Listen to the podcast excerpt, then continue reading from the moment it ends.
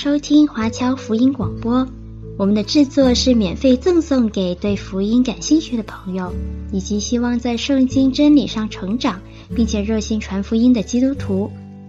您可以透过电话和电邮向我们索取，或浏览我们的网站 cgbconline.org 来了解我们的最新资讯和制作。您也可以在 Apple Podcast、Google、Spotify 以及 SoundCloud 等各大 Podcast 平台的手机应用程式上搜索 CGBC Online 或加拿大华播来收听华播的制作。我们也欢迎您以自由奉献的方式来支持我们的事工。再次感谢您的收听。这一次我们要查的是。何西阿书，请你拿开，你打开你的讲义。我们先对先知哈，整个先知书的背景做一点点简单的介绍。圣经中间的先知哈，诗上边呢，旧约里头啊，把几乎旧约书信都算是先知，除了诗歌以外，其他的哈都算是先知。我们先做有一些的分类哈。第一个就是，如果按照时代跟历史上面来分。这些先知啊，包含了一些什么呢？包含了一般讲，对，我们先这么讲。一般讲的先知书，就从以赛亚书一直到到什么？到马拉基书，这个全部都叫做先知书。这里头列的这个都是先知，但先知是不是只有这些呢？显然不是。先知，你看大卫王的时候有拿单叫做先知，对不对？啊，大卫王的时候有先知。那比方说这个耶罗波安的时候有一个老先知，还有一个无名的先知。那无名的先知还责备耶罗波安立金牛犊，记不记得？责备他立金牛犊，然后呢，他就离开那个地方，在路上遇到了一个老先知，老先知把他接到家里头。你看这个是。那么在这个亚哈王的时候，还有那个叫做什么？一个叫做伊利亚，是不是？然后一个叫做什么？叫做伊丽莎。所以你会发现有很多的先知，这些先知里头有一些。我们把它称作是说话的先知。什么是说话的先知？就写成书信了的，写成了书的，这个是说话的先知。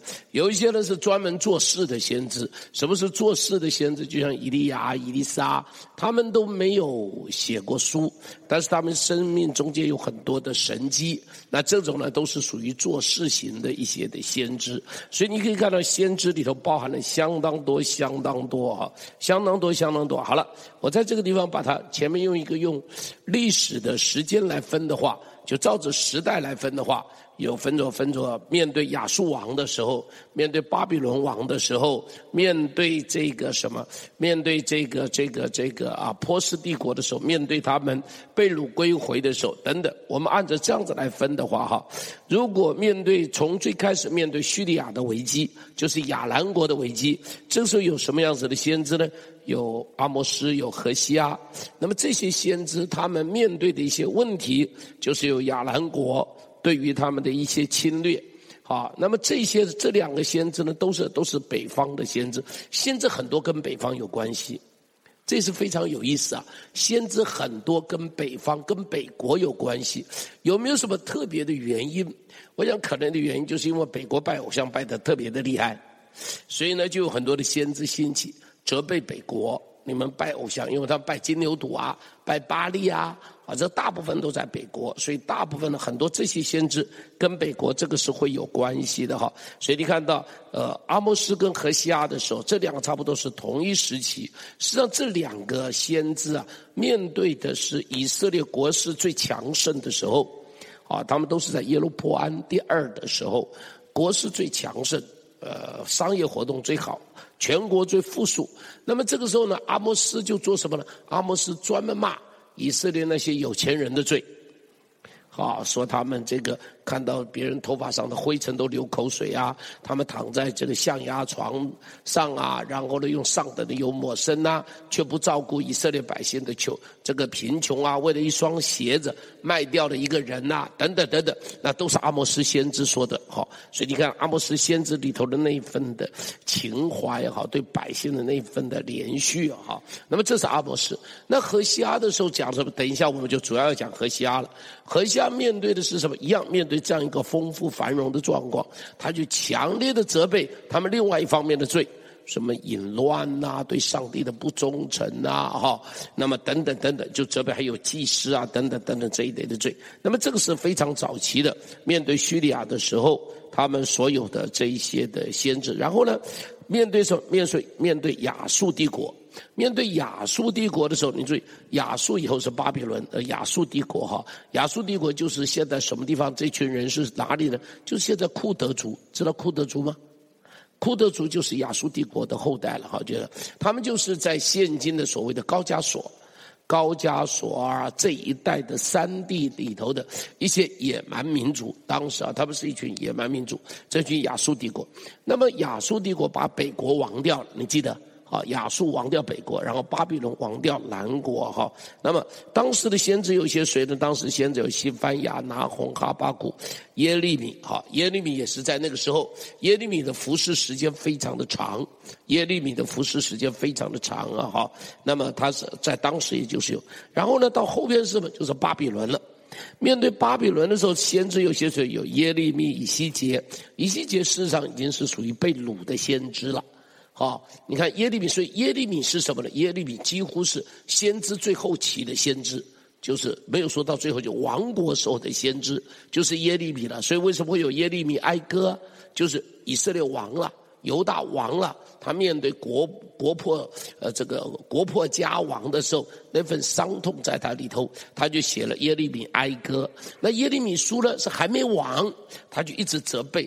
南国的这些国王啊、百姓啊，他们的罪恶啊，然后告诉他们说：“你打不赢了，赶紧投降吧。”所以你看哈，他是一个投降主义者。他讲说：“你赶紧投降吧。”所以这个以色列犹太人恨他恨得要死，所以就把他抓起来丢到井里头去啊，抓起来丢到牢里头去啊，哦，不许他吃饭呐，等等等等啊。那么这个就是耶利米的故事，耶利米的故事。然后就亡国了，亡国以后就怎么就被掳了？被掳以后有些什么先知呢？被掳以后最有名事实上是以西结，以西结是在被掳的地方做先知。你记不记得？他说他在加巴鲁的河边，记不记得？他被带到异象里头去，看到很多耶路撒冷的一些景况等等等等。他在异象中看到耶路撒冷城，最有名的就是以西结。然后呢，被掳回来以后有一些谁呢？就有哈该撒迦利亚。哈该撒迦利亚是什么呢？就是当他们要建圣殿，记不记得他们从被掳之地回来？回来的时候什么都没有啊，城也没有啊。那么他们就先开始是修了祭坛，修了祭坛以后，那么哈该啊跟撒迦利亚就鼓励他们去修圣殿。因为他们圣殿修了一半就没有修，停了很久很久。所以呢，哈该跟撒迦利亚就说：“你们自己住有房顶的屋屋子。”但是呢，神的殿呢却是荒凉，记不记得？啊，这就是哈该跟撒迦利亚书里头所责备的。所以呢，哈该就讲说：你不要担心没有钱，上帝会震动天，会震动地，会震动列国，都把金银都带来，记不记得？啊，会把金银的，这就是哈该书上面讲的。然后又提到说，这殿幕后的荣耀要大于先前的荣耀，记得吗？这殿末后的荣耀大于先前的荣耀，就是说新修的这个殿会比以前那个殿要来得更好，来得更荣耀。好，所以这个都是在被掳之后的先知所写的一些的呃一些的这些的这些的呃书信。那么有一些是不清楚在什么时候，比方像约拿啊、约尔啊、厄巴底啊，这个都不清楚。好了，这是按照时代来分，你大概知道了哈，按照时代来分。那么最早期的就是阿摩斯啊。这个什么何西啊，这是最早期的先知啊。然后他们是面对着什么？他们面对着叙利亚，就是亚兰国的危机。然后呢，面对亚述帝国，面对亚述帝国的是谁？谁的是西班牙、拿红啊、哈巴谷啊，还有耶利米啊。所以你记得，你记得呃，约拿也是，我没有写，约拿也是哈。你记不记得约拿就讲到说要到亚述帝国去这个传道给尼尼微城，你记得吧？哦，他死都不肯。他说：“我怎么可以去面对尼尼微城传福音给我的敌人听呢？死都不肯啊！然后被鱼吞到肚子里头。实际上，他也是属于这个时期。好，OK，好了，大概的状况就是这样。所以你为什么要知道这个背景？你知道这个背景，你读先知书的时候就会比较读得懂，知道他干嘛说这些话。了解我的意思啊？要不然就糊里糊涂，只知道他说的这话，不知道他干嘛说这话。好了。”另外一种分法呢，这种分法比较少，就是把它分作前后先知。什么叫做前后先知呢？就是以色列人他们把所有的旧约都把它当做了先知书，除了诗歌智慧书以外，通通算是先知书。比方说约书亚记、呃四世纪、列王纪上下，他把这些通通当作是先知书。但是这些先知书算算前先知书，被称作前先知。他就是一直到哪里呢？到犹大王国亡于巴比伦，这个时候的书信。叫做前先知书，然后后边从以赛亚之后，这个叫做后先知书，知道了哈？前后先知书，知道了吧？好了，先知书还有一个分法，叫做大小先知书，一起说大小先知书。再说一遍，大小先知书。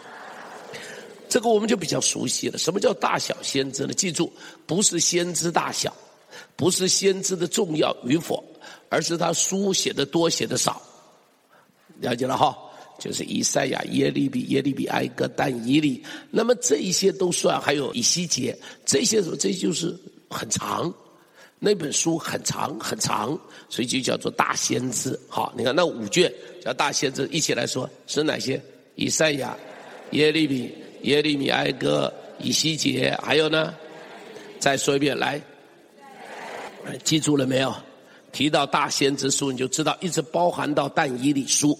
一直包含到但以理书，这个都叫做大先知书。那什么是小先知书呢？就是从何西阿开始，何西阿开始一直到马拉基，这个通通叫做小先知书。小先知书有几卷呢？十二卷，十二卷小先知书很容易记，十二卷哈，通通叫做小先知书。所谓小先知，不是它不重要，而是因为他写的这个书，这个先知预言很短，这个书写的很短。所以就叫做小先知，现在知道了哈？知不知道大小先知了？好，再说大先知是哪几卷？OK，好了，这个你记得了哈。然后呢，从何西一直到马拉基，这个全部都叫做小先知书哈。这个统称叫做小先知书。好了，所有的先知书啊，它都有一些它的重点信息，但是重点信息大概离不开几个方面。我把它整理，大概就这三个方面。第一个是责备他们在信仰上面的罪。第二个责备他们在道德上面的罪，第三个指出弥赛亚要来的预言，大概所有的先知书都包含这三个部分。我再说第一个，责备是他们信仰上边的罪，觉得他们对上帝的不忠诚，他们呃呃，比方他们的这个北国最开始是拜牛犊，然后呢，接着他们就开始拜巴利，拜亚瑟拉，拜迦南人的神。拜很多迦南当地人的神，所以这个是他们在信仰中间非常的不忠诚，所以在圣经先知书里头强烈的责备这件事情，就他们在信仰中间的不忠诚。然后第二个责备是什么？是他们道德上面的罪恶，好，是责备他们道德上，道德上面有一些什么样子的罪恶呢？比方他们的淫乱，好，他们不忠于自己的婚姻。这是一个淫乱，比方他们的谎言说谎，这是他们的道德上面的罪。然后呢，比方他们的一些官员不行公义，哦，这个是先知责备的非常非常厉害的。所以像是这个撒迦利亚说一下，他神所要的是什么呢？行公义跟什么？好怜悯。你看到没有？为什么讲行公义跟好怜悯？这是对谁说的？这对做官员的说的。你懂我的意思吧？所以从古至今的官呐、都又不公义又不怜悯，所以就知道啊，这从古至今都一样，古今中外都都一样，都都一样。所以他就在那边呢，所以在他们就一直责备这些官员不公义、不怜悯、不公义、不怜悯、不公义、不怜悯哦。所以说要行公也、好怜悯啊！你看就这个就是给他们很强烈的责备。然后呢，另外责备是什么呢？就是整个民间的贫富不均。社会民间的贫富不均，像我刚刚提到阿摩斯书，阿摩斯书是最有名的，最有名的就提到说，他说你们这群人呐、只顾自己睡很好的，吃很好的，然后就不管老百姓的伤口，好，都就不管老百姓的这些的苦难，然后以赛亚书就责备一些财团，说你们以地连地。以房连房，懂我的意思？什么叫以地连地啊？买了一块地又买一块地吧，这个就叫以地连地。什么叫以房连房了？一栋房子再加一栋房子，再加一栋房子，你有很多很多的房子嘛，哈，你就不去顾掉那些贫困百姓的需要嘛？贫困百姓的需要，那以西结束也是在那里骂，骂说你们这群肥羊，你们这群肥羊自己吃得饱饱的，你们吃饱了剩下来你不给那些人吃，你就用脚啊把那个草地啊统统给它剁烂，然后呢，你们自己喝水，你们有办法，你们先喝没关系，喝剩了给别人喝嘛。你把那水弄浊，记不记得？啊，这个是以西结书上面责备的，你们把那个水就弄得浊，弄得非常的浑浊，弄得非常的糟糕，弄得非常糟糕。还然后呢，你们自己吃饱了，就把那些瘦弱的羊啊，统统赶走，用你们的脚去撞那些瘦弱的羊。你看到没有？这是先知悲天悯人，看到没有？先知的情怀就是这样，悲天悯人。所以先知责备的罪就是两种，一种是属于那种所谓的。信仰上面的一种是属于道德上面的，所以一直到今天，教会坚持的也就只有这两种。你要记住哈，所以如果有人说教会有政治立场，我告诉你，教会没有政治立场，教会有的就是反对这两种东西，一个是信仰上面的罪，一个是道德上面的罪，这个是教会非常坚持的。管理是谁执政，我们通通一样；管理谁做官，我们通通一样。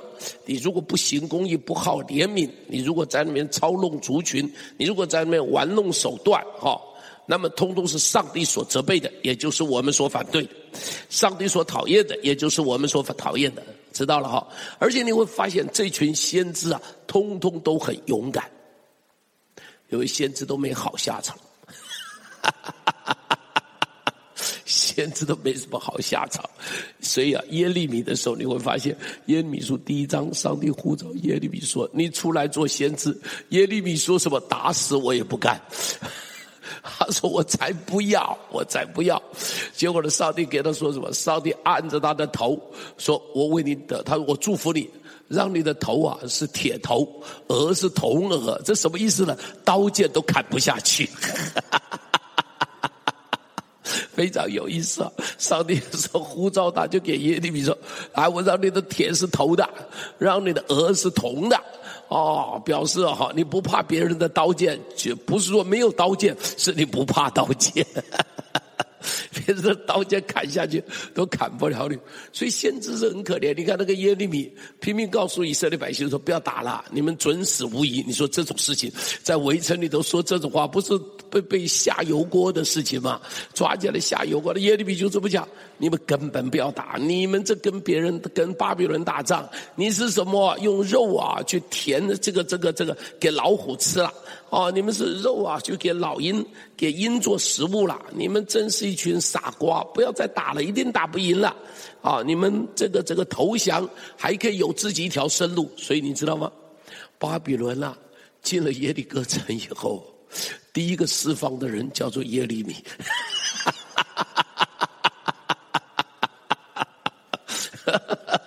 连巴比伦都知道，在他的以色列城里有这么一个，有这么一个，一直告诉以色列人不要打了，赶紧投降比较好。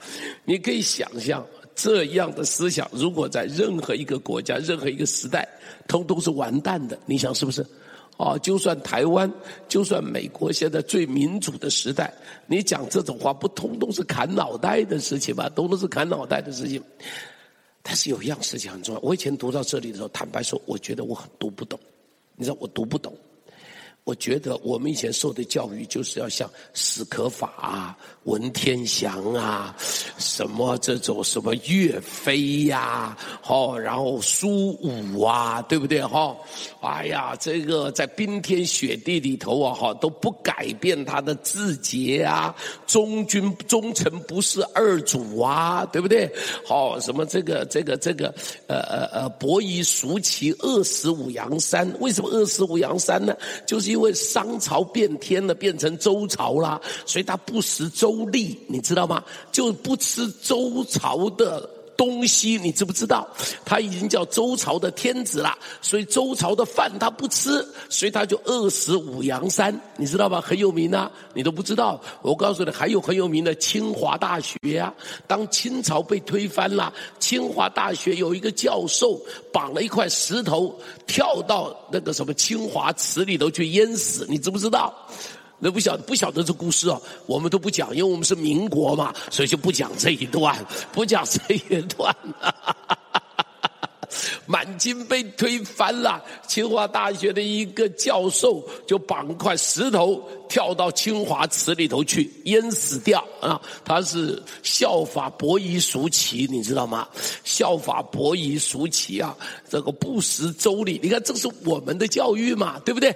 这是不是我们的教育？这是我们的教育嘛？所以我读这个的时候我就读不懂。我告诉你，年纪越大我越懂，因为啊。这种政府有什么好效忠的？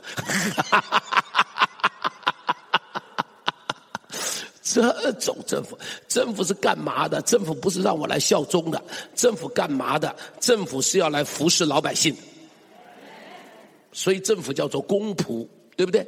政府是要干嘛的？政府是要造福老百姓的，同意不同意啊？同意不同意？同意嘛？哦，你看那饿死五羊山的伯夷叔齐，真是白白饿死，真是冤枉！干嘛死掉？你看现在我们都骂商朝，骂他是什么呢？酒池肉林嘛，对不对？啊、商纣王嘛，对不对？啊，纣王是人人得而诛之嘛，每个人都可以杀他的嘛。所以你这个笨蛋，干嘛还要去效忠他呢？干嘛去效忠他呢？我要告诉你一件事情，在上帝的心目中间，从来不在乎哪一个政府。上帝在乎每一个人，真的，这一点是很不一样。我这是后来才懂的，因为你知道，我以前读但以理书我也读不懂啊，你知道吗？我读但以理书都用忠君报国来读啊，怎么读但以理书啊？你知道吧？戴伊林书是怎么样？戴伊林书是服侍了四朝元老啊，而且偷偷从巴比伦到马代，然后到波斯，你看到没有？所以这个简直是，而且每一朝他都做宰相，这是什么人呐、啊？偏红的就碰到红的就是红的，碰到绿的就是绿的，碰到什么就是什么。我就觉得这简直不能够接受，简直不能够接受。后来我才知道一件事，后来我才知道一件事，哦。上帝的心里有的是老百姓，所有的政府执政者是上帝的仆役而已。今天你好，我就用你；今天你不好，我就废掉你。你骄傲，你抵挡神，我就废掉你，我就用另外的。我告诉你，还有一个更可怕的。参加过我启示录查经的举手，参加过启示录查经的，把手放下。你记不记得我跟你讲启示里头讲到兽，记不记得？海中的兽，地中的兽，记不记得？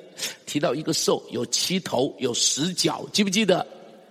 所有的兽代表的是什么？都忘记了。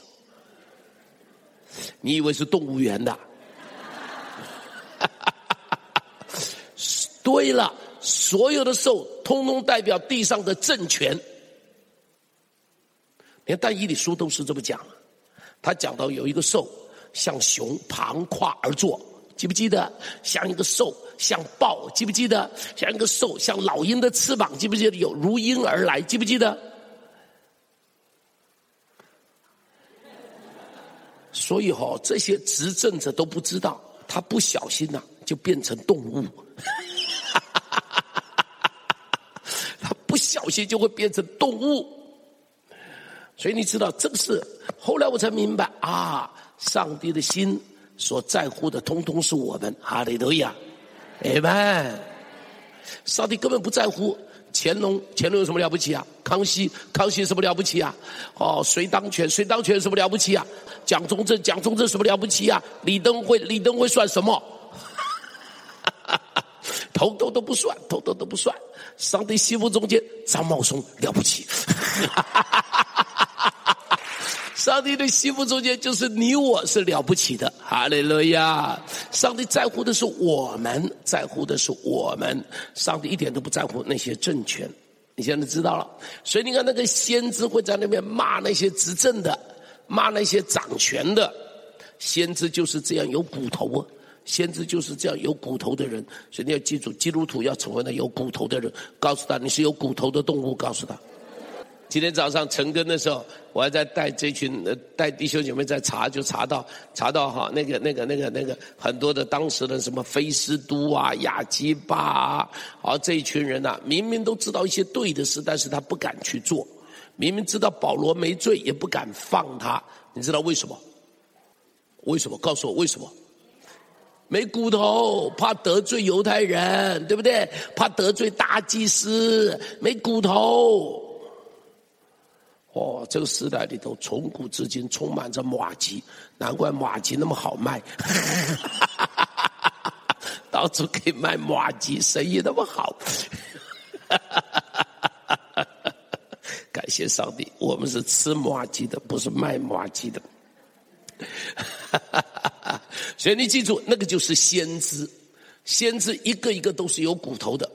好，你如果再去读啊，有一个先知好厉害，那是哪个王？啊，那个是在罗波安的时候，耶罗波安独立了，啊，分裂了。于是罗波安就带着人要去打这个什么，打这个耶罗波安，你知道吗？有一个先知跑出来，站在大军的前边，挡在他的前头，告诉他们说：全部都回家去。不要听国王的，不可以自己打自己人，通通回家去。很有意思的是，这群人通通听他的话回家了。哦，这个就是先知的风骨啊！你看到没有？这个就是先知的风骨啊！先知才不管你是不是国王，管你是总司令，管你是什么东西，通通不管，在他的眼中看都看不见，他的眼中只看到，他的眼中只看到。上帝在乎的是什么？上帝所在乎的是什么？所以这里头也提到，我就在那里去想，先知啊，虽然我们说从摩西就被称作是先知，约书亚也被称作是先知，但先知运动的兴起在什么时候呢？在列王以后，先知运动开始大大的兴起。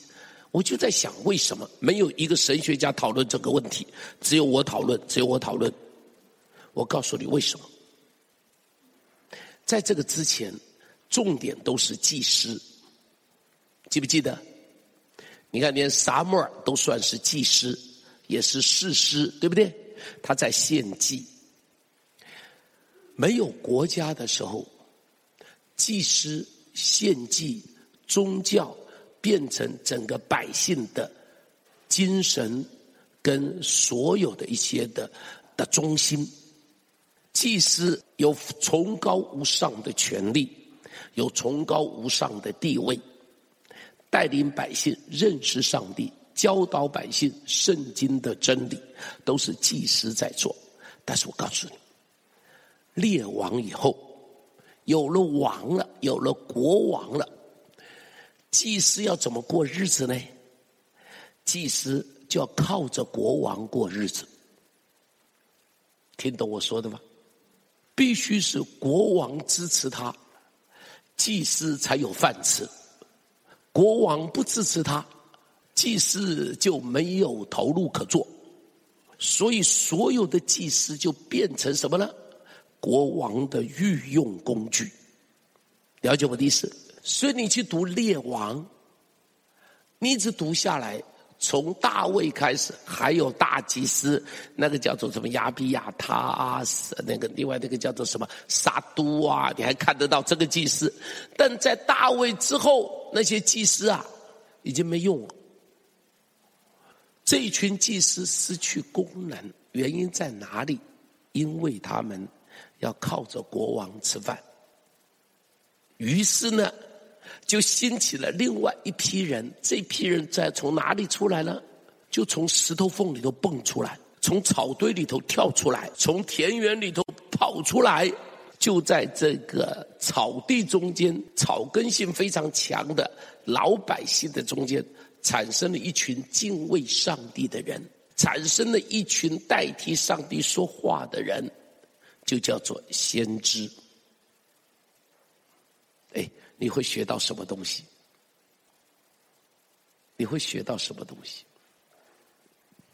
你会发现一样事情：教会永远不可以跟权贵结合，教会永远不能够跟统治阶层结合，教会永远要站在草根老百姓的一边，要跟弱势百姓站在一起。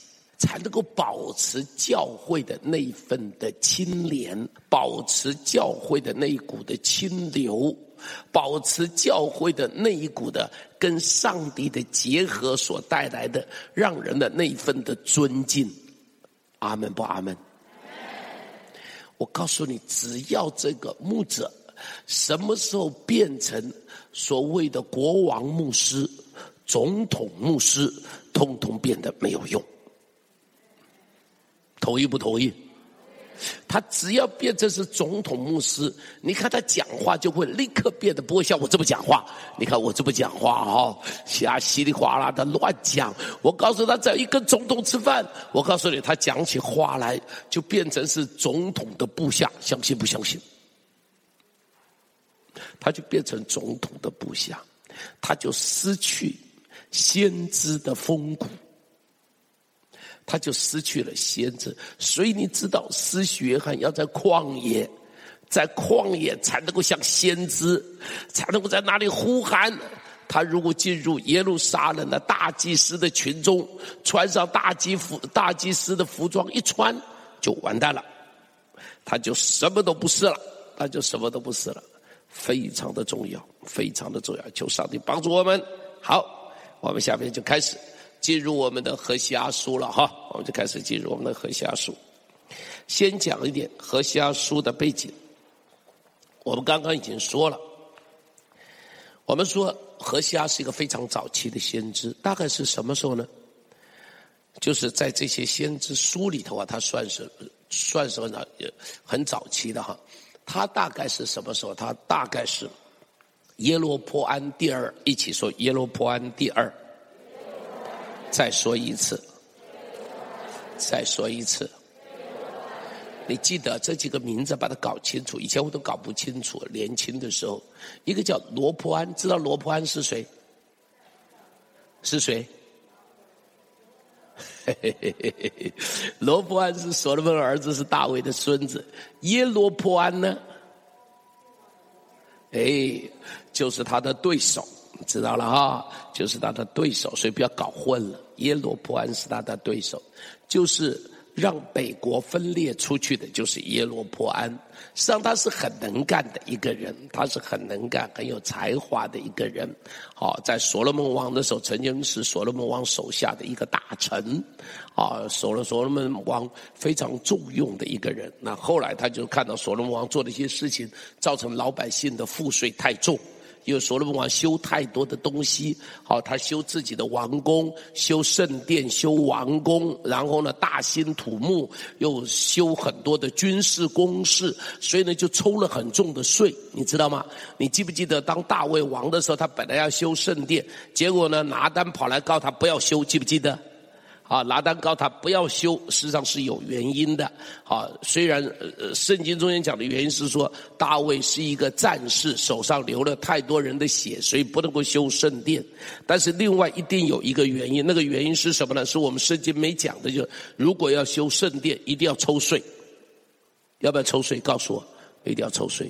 抽税的一个结果，一定是老百姓的负担会很重，对不对？老百姓的负担会很重，所以先知拿单看到就说。停下来，不要做这些，先等一下，先等一下。到了所罗门王的时候，休养生息一段时间了，所以那时候可以来修了。但所罗门王这个人一修就修上瘾了。啊，于是大兴土木，修了圣殿，又修他自己的王宫。他的王宫修了十三年，圣殿只修七年。你看到没有？圣殿修七年，他的王宫修十三年，花多少的时间？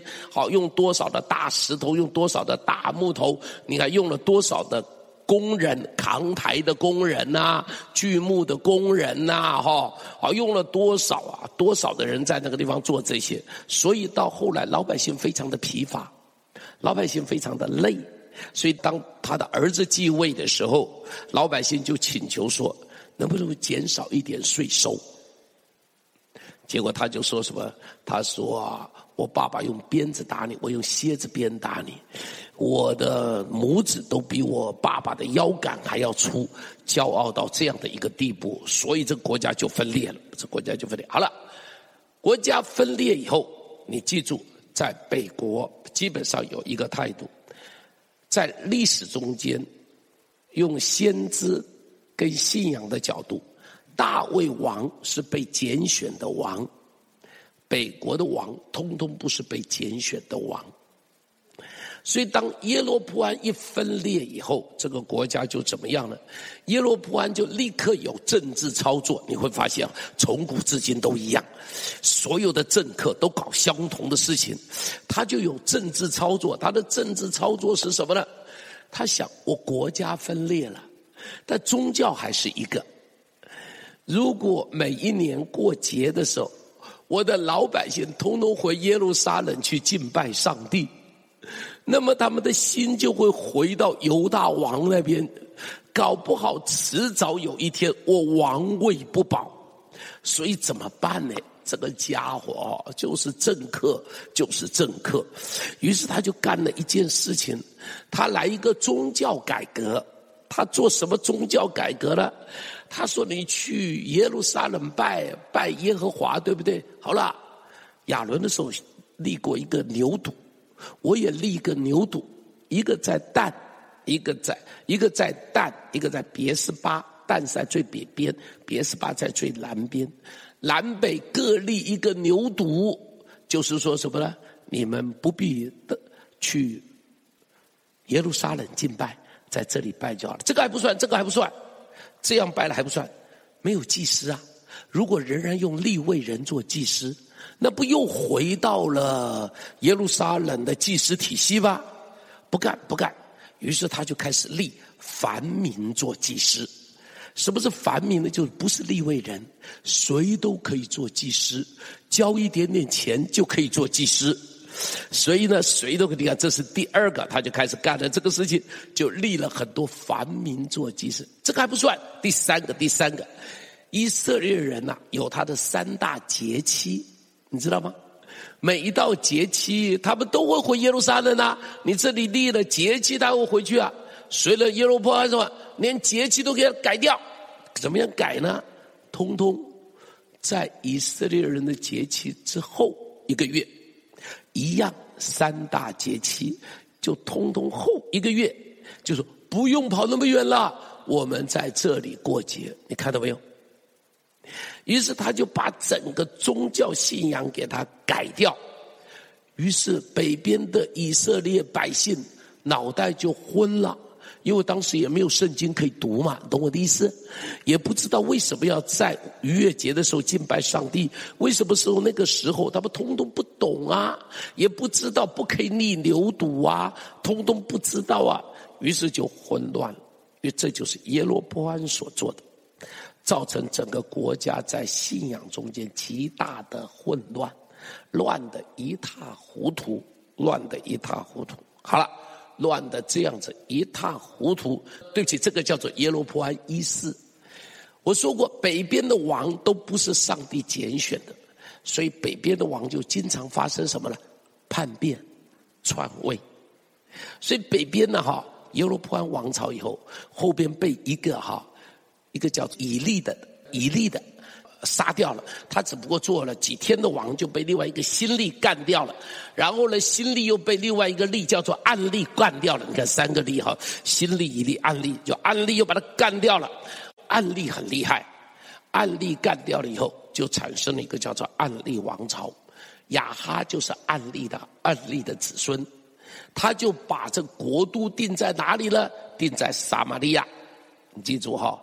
国都北边就有了国都在撒巴利亚，于是撒巴利亚跟耶路撒冷就开始成为两个国都，在那个地方彼此对干，彼此对干。好了，安利的时候就更糟糕了，安利就开始引入大量的什么呢？巴力敬拜、亚瑟拉的敬拜，记得不记得？因为亚哈有一个老婆叫做什么名字啊？耶洗别，耶洗别就是慈禧太后差不多的。好，这个人很厉害的，操弄雅哈是很懦弱的，雅哈很懦弱的。哈，那么这个这个什么都听他老婆的，所以老婆在背后就操控着整个国家的国政大权。哦，所以所有的东西都要进官邸，然后才能够谈判。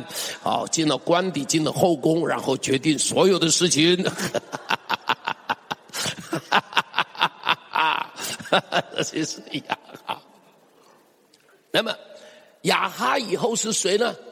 亚哈你知道哈，他就是因为拜这个拜的太厉害了，上帝就兴起一个人，这个人的名字叫做耶户。一起说，再说一遍，再说一次。这个人是什么？这个人叫做经防部司令，他是前线的大将军。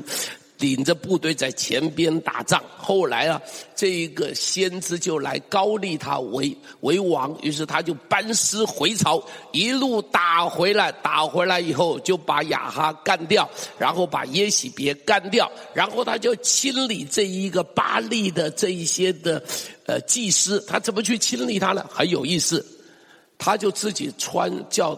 他们的人通通穿上敬拜巴力的服装，然后告诉巴力祭司说：“我比亚哈，比亚比这个谁，比耶洗别还要敬畏巴力，所以我们一起到巴力庙里头去拜拜，叫所有的巴力祭司通通来一起来拜拜，记不记得这个？哦，于是这群人通通穿着巴力祭司一起来了。我不知道当天有没有一些啊奉承的人、见风使舵的人也通通跟着来，我猜也有一些。”我猜也有一些，耶户还在那边再三的警告，不拜巴力的通通走开，只可以留下拜巴力的，你知道吗？耶耶户还在那里发出警告说，只有这些人离开留下。于是每个人都是很忠诚的在拜巴力，很热心的在拜巴力。然后呢，耶户一声令下，所有的门关起来。在屋子里头把所有干巴力的通拜巴力的统统干掉，统统杀完了以后还不算，就把巴力庙变成公共厕所，把巴力庙变成公共厕所，这个就叫做耶户。但是呢，他除掉了巴力，仍然回头去拜金牛犊，知道吧？他除掉了巴力。但仍然去拜金牛犊。好了，耶罗波安第二是谁呢？就是耶户王朝的，应当第三个王还是第四个王？